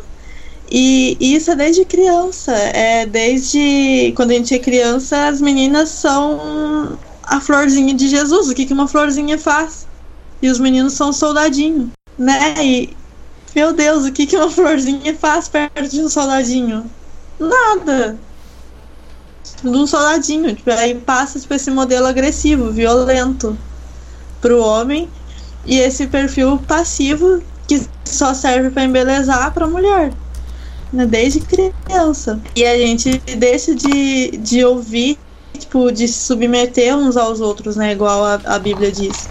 Eu tava, tu tava falando, eu tava até sobre seu testemunho, eu tava pensando nas mulheres da, da minha igreja, né? Eu cresci, sou membro ainda da igreja presbiteriana e, como todos sabem, não tem ordenação feminina, né? Então, mulher na igreja presbiteriana não prega, ela compartilha uma palavra. E. Isso, que eu ia comentar que é para dar um, um eufemismo ali. Mas eu consigo pensar em mulheres maravilhosas que já pregaram na igreja, né? Posso até citar o nome delas, Dona Doroti, Tia Mariana, a Eliana, né? Missionária mulher, pode sim, agora não pode chamar de pastor, né? Eu, é, são, eu não, não vou, posso falar exatamente sobre o presbiteriano, até porque eu acho que isso não deve essa é uma coisa que acontece só no presbiteriano, mas muitas pessoas deixam de ser batizadas porque só tem mulher no campo missionário e não tem homem para batizar. Que absurdo que a gente chega, né? Ah, Tava lembrando da Frida Wingren, que é uma das fundadoras da Assembleia de Deus no Brasil, que foi mandada embora do Brasil com o argumento de que ela tinha ficado louca. Sendo que ela era uma mulher fantástica, que fazia boa parte do trabalho, porque o marido dela ficou muitas vezes doente. E aí ela que tinha que preparar mensagem, pregar, fazer o, o folhetim de mensagem, de viajar para pregar, essas coisas todas. E tem relato dela, assim, apavorada, de ver as, vendo as mulheres mineiras e, e, e cariocas se juntando ao exército para lutar aquela guerra contra São Paulo que teve um milhão de anos atrás, não sei, sou ruim de história do Brasil. Revolução de 30? E eu acho que sim. Eu acho muito que sim. Eu posso confirmar depois e eu, eu te dou o link do meu texto que fala disso. E, e ela fica chocada. Ela fala: Meu Deus, por que, que as mulheres podem se juntar para lutar, mas aí a gente quer pregar e não pode? E hoje o nome dela é basicamente apagado, né? Quem é que sabe que um, que um dos principais fundadores da, da Assembleia de Deus no Brasil era uma mulher, né? Ninguém nem fala disso. E onde eu fui é ver. Uma coisa. que Isso. Isso. Não, pode falar, pode falar, desculpa, continua. Que onde eu fui ver mulheres pregando com esse tom de tipo, uma mulher que tá pregando. Eu acredito que em primeiro lugar foi na BU, com as obreiras, com as assessoras auxiliares, nos encontros regionais da BU. Tem a presidente da BU hoje é uma mulher, né? A secretária-geral também. Tem muitas mulheres na liderança, muitas mulheres no corpo de obreiro. E depois disso, só na Noruega, na igreja luterana, que, que tem ordenação de pastoras. Né? Sim. É. Uma que uma coisa que vocês dois estavam mencionando, né, que, por exemplo, que eu já vi isso muito, tanto aqui no Brasil quanto de relatos que eu escuto lá de fora, da questão essa, que você tem mulheres que fazem essencialmente tudo que um pastor faz. Mas como não pode ser mulher pastora, porque não pode ser ordenada, então são missionárias. Né? E aí elas têm todas as responsabilidades, fazem quase tudo que um pastor homem faz, né? só não podem né, oficiar os sacramentos, porque não são pastores. Né? Mas de resto são, de resto são missionários. E eu, eu, eu, acompanho um podcast nos Estados Unidos chamado Failed Missionary, que fala de missionários que se desiludiram no campo missionário e voltaram para os Estados Unidos assim, completamente arrasados. Aí estão comentando sobre uh, tudo que deu errado e os erros que eles viram acontecendo nas obras missionárias fora dos Estados Unidos. E assim, maior parte da história das mulheres que que queriam, que foram para o campo missionário para serem missionárias, mas que deu tudo errado, acabaram voltando para os Estados Unidos, é porque elas disseram, todas elas dizem mais ou menos a mesma coisa. Eu sempre soube que eu tinha chamado para pregar a palavra. Só que como na minha igreja mulheres não podem ser pastoras, então eu resolvi me candidatar como missionária numa agência, que quem sabe, né, num outro lugar fora dos Estados Unidos iriam me deixar pregar a palavra, né? Aí o, e elas daí falaram que, né, que por, e por N outras razões essas coisas acabavam dando errado. Né? E, e, é uma coisa assim bem complicada porque assim você vai olhar o Léo falou né de Maria Madalena inclusive mas antes de falar de Maria Madalena falar do negócio que a Débora falou ali da Assembleia que no início do avivamento pentecostal da Rua Azusa que deu origem à Assembleia de Deus e uma série de outras uh, igrejas uh, evangélicas no mundo várias delas estão aqui no Brasil como por exemplo a Igreja Quadrangular uh, não havia diferença se era homem ou se é mulher o que importava para eles é que se o Espírito Santo tinha dado para a pessoa o dom e as pessoas reconheciam que o Espírito Santo estava com a pessoa, quer fosse homem, quer fosse mulher, estava pregando, estava impondo as mãos, estava ministrando cura, estava fazendo tudo o que tinha que fazer. O que acontece, pelo menos o que eu, a, a entrevista que eu ouvi com um pastor que, uh, que cresceu no movimento pentecostal, é que ali perto dos anos 30 e 40, eles querendo ganhar uma certa respeitabilidade por parte das igrejas protestantes mais tradicionais tradicionais, eles acabam uh, meio que cerceando o papel das mulheres na, nas igrejas pentecostais. Que na verdade é uma coisa bem. Uh, que acabou sendo mesmo que uma perda, porque Uh, e eles disseram, inclusive, que a coisa chegou a um ponto tal que tem uma pesquisa de uma organização chamada Church Clarity, que é uma organização que, na verdade, tem uma outra um, um, o objetivo deles mais é forçar as igrejas a serem muito sinceras em relação à política deles para as, para as pessoas LGBT. Eles querem que as igrejas, assim, ó, vocês são afirmadores dos LGBT ou não são? Não é essa coisa de que a igreja está aberta para todo mundo. Nós queremos que vocês digam a verdade. E eles fizeram uma pesquisa com as 100 maiores mega igrejas dos Estados Unidos. Das 100, duas têm mulheres liderando só. Sendo que numa delas é, a pastora é co-líder junto com o marido. E na outra a pastora é líder. Só de 100, só duas são lideradas por mulheres. Né? O que chama atenção, sim, que nós temos um problema. Um problema complicado. Léo estava querendo falar? Nós estava falando do, do pentecostalismo, né? A gente tem que lembrar que, que, que as primeiras manifestações pentecostais, no sentido de xenolalia, glo, é, glossolalia. Ah, tá. Ué, tá no, aqui tá normal. Agora voltou ou tá. Não, tá tudo bem. Ah, tá. Tudo bem. Não, tô falando que as primeiras manifestações pentecostais, no sentido de xenolalia, glossolalia, né, que é o falar em línguas, foram manifestações em mulheres. Então, assim, é, o pentecostalismo não não seria nada, não existiria da maneira como a gente entende ele hoje se não fossem as mulheres. E, e, e gente, vamos falar uma coisa, eu acho que o papel das mulheres, é, eu acho que assim, é, é, uma coisa, eu acho fantástica, uma coisa altamente sub, subversiva nessas igrejas machistas, que são as reuniões de orações das mulheres, que elas se auto-organizam, elas se auto. É, é, elas, é, se, elas não só se auto-organizam, como elas fazem as suas reuniões nas próprias casas, elas chamam pessoas e às vezes essas reuniões elas se tornam cultos e, e fazem diferença para as vizinhanças.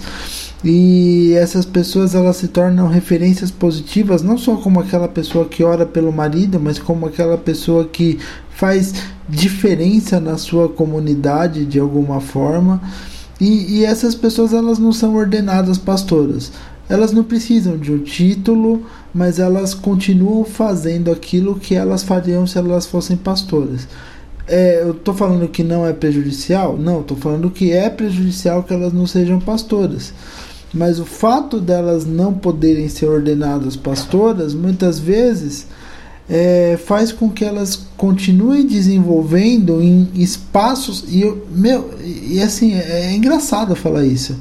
Mas é, o grupo de mulheres que organiza culto cada semana na casa de uma amiga diferente é um espaço de subversão, porque é lá que a mulher prega, é lá que a mulher canta, é lá que as mulheres se edificam mutuamente e é lá que elas chamam até outras pessoas para irem dentro da igreja. Eu me converti num espaço desses, num desses cultos nos lares que mulheres organizavam, pregavam e, e, e faziam todo o trabalho que, entre aspas, era atribuído aos homens. Então, assim, são espaços que subvertem essa lógica machista e que fazem a obra continuar acontecendo. E se isso para mim não é um testemunho de que as mulheres têm um papel em todos os ministérios da igreja, é o que eu falei, eu não estaria aqui. E muitas pessoas não estariam. Existem inúmeros casos de pessoas que eu conheço, de pastores amigos meus, inclusive, que se converteram na mesma circunstância que eu. Então tem alguma coisa errada. Então, poxa vida. Então quer dizer que está todo mundo errado aqui. Que todo mundo não devia ter se convertido. Que as mulheres não deviam pregar. Que não devia fazer o papel que elas fazem dentro da igreja que não deviam criar esses espaços que são, que, que são espaços mesmo de, de protesto, de subversão contra essa lógica. É um protesto silencioso, é um protesto é, singelo, mas é um protesto, porque elas não têm esse espaço formalmente dentro da igreja. E se tem, é num horário muito nobre, estilo o culto de quarta-feira à tarde, que é o culto das mulheres. Das mulheres que não trabalham, exatamente, é só para constar, né? Porque, é, porque é, é, outra, é outra questão, né? Que é um, sabe o, o, que eu vou falar talvez eu não gosto eu vou usar o termo como uma brincadeira que eu vou falar talvez seja um mistério tá? Usando o, sotaque carioca dos meus vizinhos aqui. Que o Léo tinha falado de Maria Madalena um, não é uma frase minha é, foi uma pastora dos Estados Unidos que falou isso eu achei muito legal que é o seguinte. Maria Madalena foi a primeira a ver Cristo ressuscitado e ela então anuncia para os discípulos, né, que o, o Senhor ressuscitou. E ela diz o seguinte: que então, durante algumas horas, Maria Madalena sozinha foi à igreja, ela foi o corpo de Cristo. Ela era a única que tinha a, a, a, o anúncio das boas novas, né, e ela passou esse anúncio para frente. Né? Então, e, e, e, além disso, Maria Madalena foi uma apóstola também, porque ela viu o Senhor ressuscitado e ela anunciou a ressurreição de Cristo para os outros. Né? E, infelizmente, esse papel na história da igreja acabou sendo minimizado. Né? Você vai ver Paulo, por exemplo, ah, mas Paulo isso, Paulo aquilo, mas olha lá, final da carta de Paulo aos Romanos, eu vou citar de cabeça, que eu não estou com a minha Bíblia aqui, na verdade eu estou com a minha Bíblia, a mensagem, mas se eu disser que eu uso a Bíblia, a mensagem, para fazer uh, leituras, é possível que a gente perca mais outra metade dos, uh, da audiência do nosso podcast. Tá? Mas sem fazer jabá, se vocês puderem, botem as mãos nessa Bíblia aqui, que ela é fantástica. Mas uh, o apóstolo, o Léo está endossando aqui, o apóstolo Paulo, ele ele diz o seguinte no final da carta de Paulo aos Romanos. É, saúdo a Andrônico e Júnia, parentes meus, né, que estavam em Cristo antes de mim, né?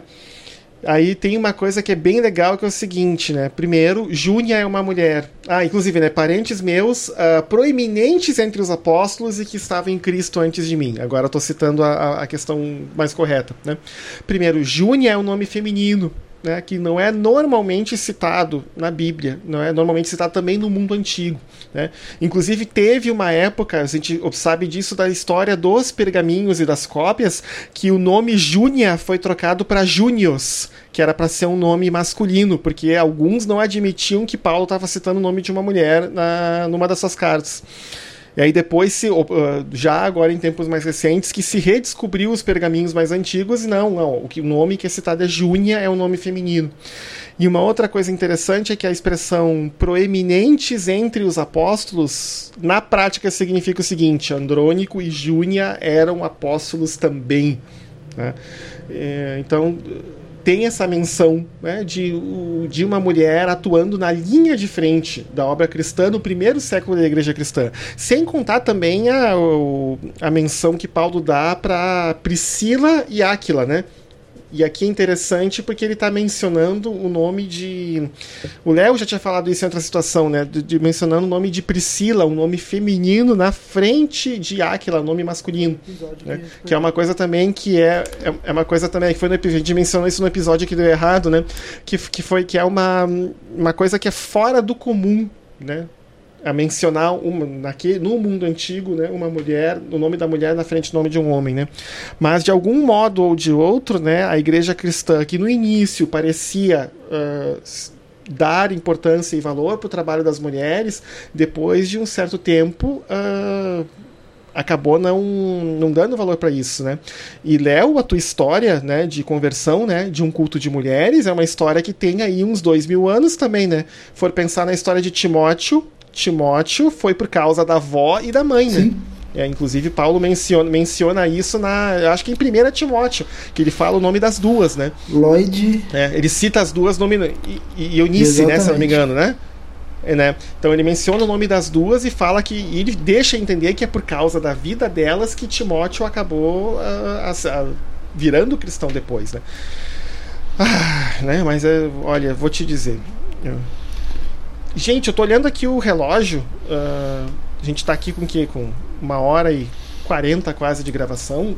Eu, eu não assim, eu, eu, não tenho muito mais a falar, até porque eu acho que eu já falei demais no episódio de hoje. Léo, tem alguma coisa para falar para dar esse fechamento pro episódio? Ah, eu eu eu, assim, eu fico meio movido, porque, é, é sabe, eu, eu, como homem numa situação de privilégio, talvez eu esteja na situação mais privilegiada possível, né? Sou homem, sou branco, sou tenho formação universitária, sabe? Eu não, não posso reclamar ou me inserir em, em minorias sociais e eu não tô na pele dessas pessoas, mas sabe, eu, eu, eu se eu pudesse, eu queria pegar e, e, e sair perguntando, gente, o que, que a gente pode fazer para ajudar a, a, tornar uma igreja mais igualitária entre homens e mulheres, a fazer com que as mulheres assumam essas posições de protagonismo que vêm sendo negligenciadas a elas há dois mil anos, fazer, sabe, como, como que a gente ajuda? Como que a gente dá, assim, além de dar espaços de protagonismo para as mulheres, além de talvez espalhar essa ideia nas comunidades que a gente vive, como a gente ajuda? Como e é uma angústia que que, que me, me incomoda profundamente, porque é, essas mulheres são a mola propulsora da igreja e a igreja não existiria se não fosse esse esforço e esse amor e essa dedicação das mulheres e não só nas, nas coisas subalternas que a, é, os homens machistas ao decorrer da história fazem com que elas tenham que fazer, mas nas missões que elas são capazes de cumprir, é, na, na, pregação do Evangelho, em todas as partes da igreja e, e em todos os dons, em tudo que elas podem fazer. É, e, e, e, e, como que a gente pode de fato ser um corpo de Cristo se nesse corpo há uma desigualdade de gênero? Como que, como que a gente vai ser corpo de Cristo e vai obedecer à fala de Cristo de que a gente não pode fazer acepção entre pessoas se de fato a gente faz acepção quando a gente de forma consciente ou inconsciente, às vezes a gente coloca a mulher numa situação subalterna dentro do nosso dia a dia na universidade, dentro do nosso dia a dia no trabalho, dentro do nosso dia a dia na igreja. É, esses dias mesmo eu estava vendo o caso de uma pesquisadora que ela estava falando justamente isso. Ela tá, ela estava é, expondo em um congresso a sua pesquisa de doutorado e, e um, um dos professores que estava no congresso interrompeu essa, essa mulher para dizer nossa eu não não com, com e, e, achando que era um elogio né? Eu não consigo me concentrar no que você está falando porque você é muito bonita. E às vezes a gente acha que essas coisas são elogios mas não são só reafirmações de, de uma posição de privilégio, de uma posição tosca, de que, de que você de que as pessoas não consideram as mulheres iguais. Isso é, seria inimaginável, por exemplo, se nós, homens brancos privilegiados, tivéssemos num congresso e a professora que está lá no congresso fizesse uma colocação e falasse: Olha, eu não estou conseguindo prestar atenção porque você é muito bonito. Não existe, não poderia, assim. E por que, que a gente faz isso com mulheres? E, e aí acha que é um elogio e acha que ela vai se sentir bem com isso. Então, é, é, é, assim, a gente tem que parar de pensar a igreja sobre um viés complementarista, porque existe até uma teologia que justifica que a mulher seja subalterna, que é a teologia complementarista, que é aquela coisa de que papéis de homens e mulheres na igreja são complementares. Então, o homem tem os papéis nobres e, as mulher, e a mulher tem os papéis subalternos por tudo que a gente já conversou. E parar, e parar de pensar nisso e começar a pensar uma teologia igualitária, equânime, baseada na equidade. O, o, reino de Deus se assenta sobre o cetro de equidade. Hebreus 1:8. Então, e pensar nessa equidade entre homens e mulheres e, e, e, pensar que a mulher não é menos por ser mulher, aliás, é até mais, porque da, é, da mulher veio a salvação, da mulher veio. A mulher gestou a salvação, a mulher foi a primeira a ver o Cristo ressurreto, a mulher foi a, res, aquela que ajudou a restaurar todas as coisas. E nesse sentido, e só para chutar o balde de vez, eu acho que os católicos, em alguma medida, eles são até mais respeitosos com a sua devoção por Maria.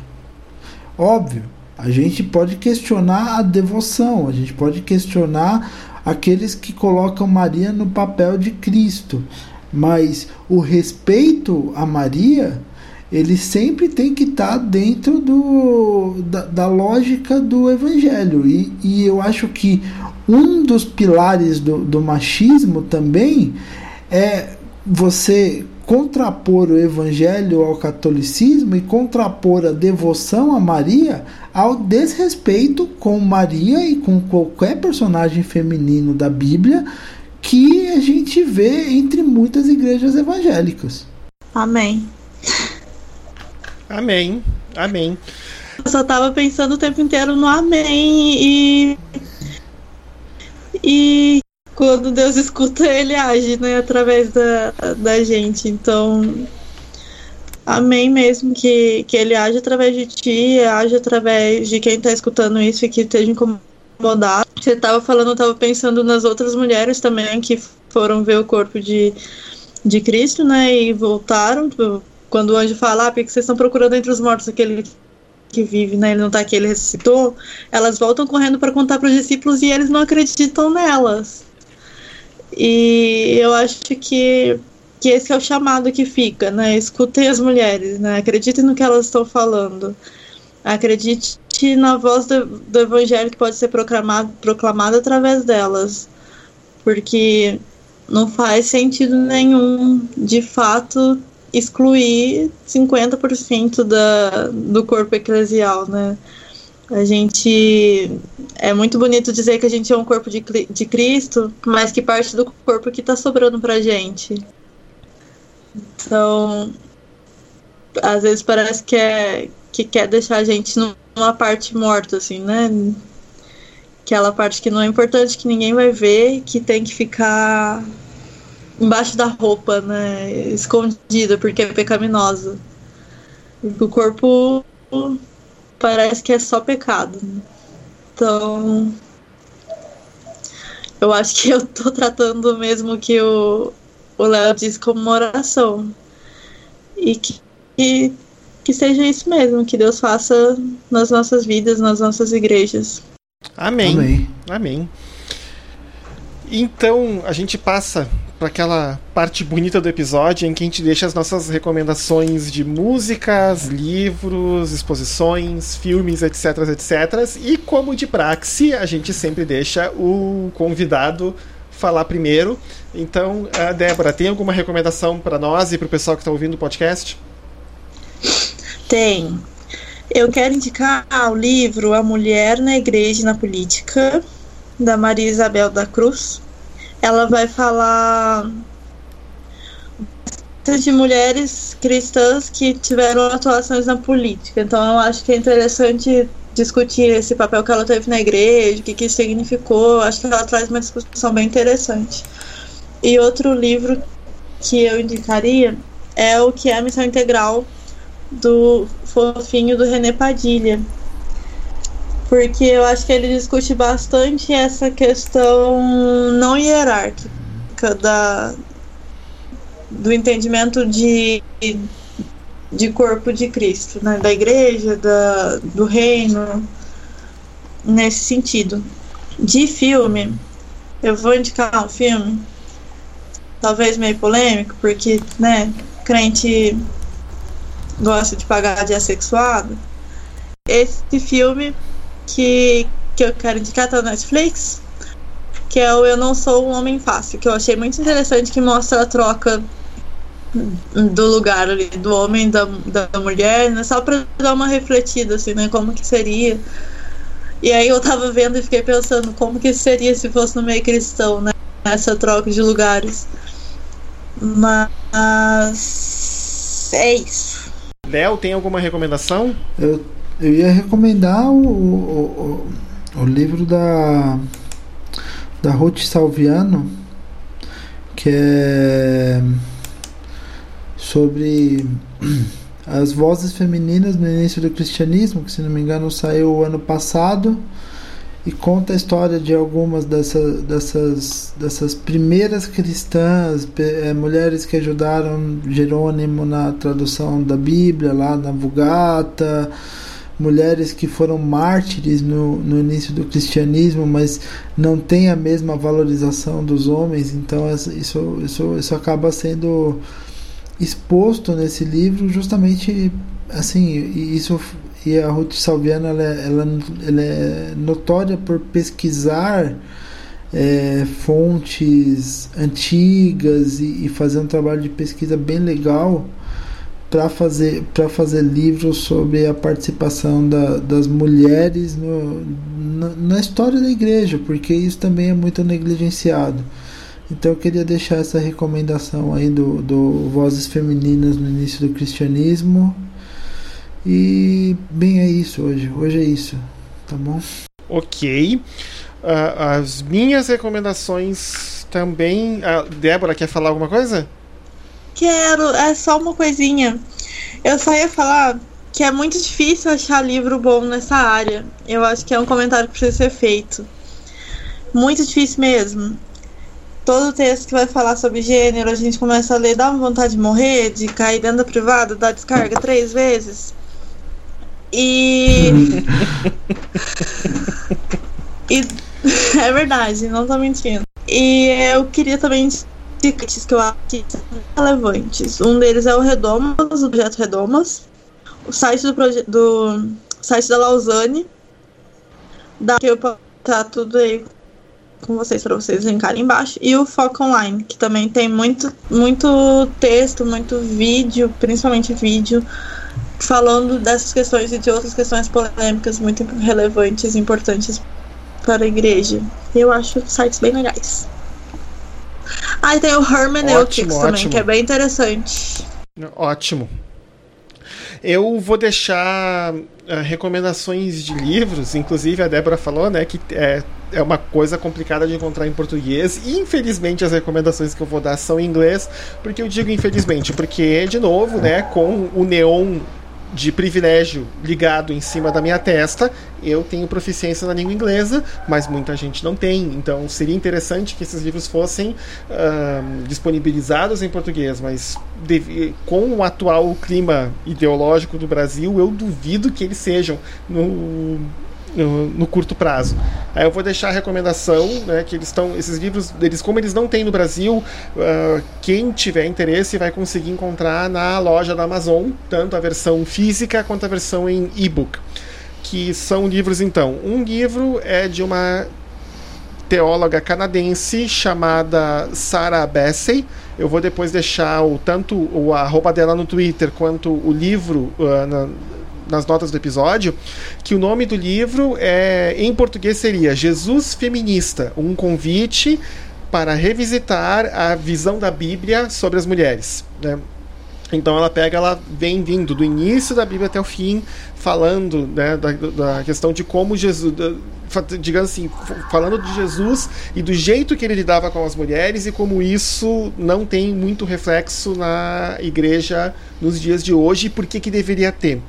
E o outro livro é um livro chamado uh, A Year of Biblical Womanhood, ou em bom português aqui uma tradução freestyle, é um ano de feminilidade bíblica, que é um livro de uma escritora cristã chamada Rachel Held Evans, que também é muito ativa no Twitter, e ela fala sobre essa questão também do que é ser mulher cristã e o que, que a Bíblia fala sobre ser mulher e como ela navega em relação a essas coisas todas. Tá? Então essas seriam as minhas duas recomendações. Mais uma vez, uh, Débora, eu queria agradecer muito, muito, muito, muito, muito, muito, muito, muito pela disponibilidade de ser entrevistada pela, por nós duas vezes.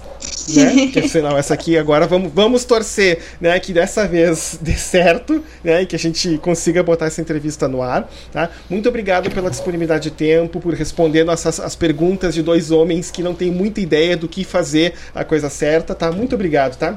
Eu queria agradecer também, Débora. Não, eu que agradeço. Não, eu queria te agradecer mesmo. E, e assim, é, muito mesmo. Acho que você coloca a luz sobre muitas questões e isso é fantástico. E assim, eu, eu, já te admirava muito e, e, e essa admiração só cresce só. E também, assim, eu acho que Cedric tem a mesma posição, mas no que você precisar, a gente também se coloca à disposição para ajudar no que for preciso. Gente tá, tá aí, tamo junto e, e se você precisar de qualquer coisa também, é, no, no que for necessário aí, divulgação, de que se você estiver organizando alguma coisa, se você precisar que a gente passa algum recado, se quiser falar mais alguma coisa e a gente quiser, a gente precisa fazer mais um episódio contigo, fica à vontade que é sempre um prazer conversar contigo. É uma pena que da outra vez não saiu, mas é, a impressão que dá é que dessa vez as coisas ficaram ainda melhores. Né? Deus tem um propósito em todas as coisas, ou em quase todas as coisas. E obrigado, Débora. Obrigado de verdade. Não, gente, eu que agradeço. Foi muito legal. Foi muito legal duas vezes também, porque eu acho que eu, eu não me organizo tão bem quando eu tô falando quando, como quando eu tô escrevendo. E também me coloco à disposição de vocês quando quiserem me chamar também para outras conversas. De quem tá ouvindo também. Eu não tenho todas as respostas, mas topo conversar, topo muito conversar. Então, também quiserem me escrever, qualquer coisa, podem ficar à vontade. Então tá. É, então, gente que está nos escutando, muito obrigado pela audiência. Esse foi mais um episódio do Teolabcast, onde a gente fala sobre teologia, sobre ciência, sobre tudo que a gente botar, poder botar no meio dessas duas palavras. Muito obrigado por estarem nos escutando e eu deixo então aqui meu boa noite. Boa noite, bom dia para quem estiver escutando de dia e amém.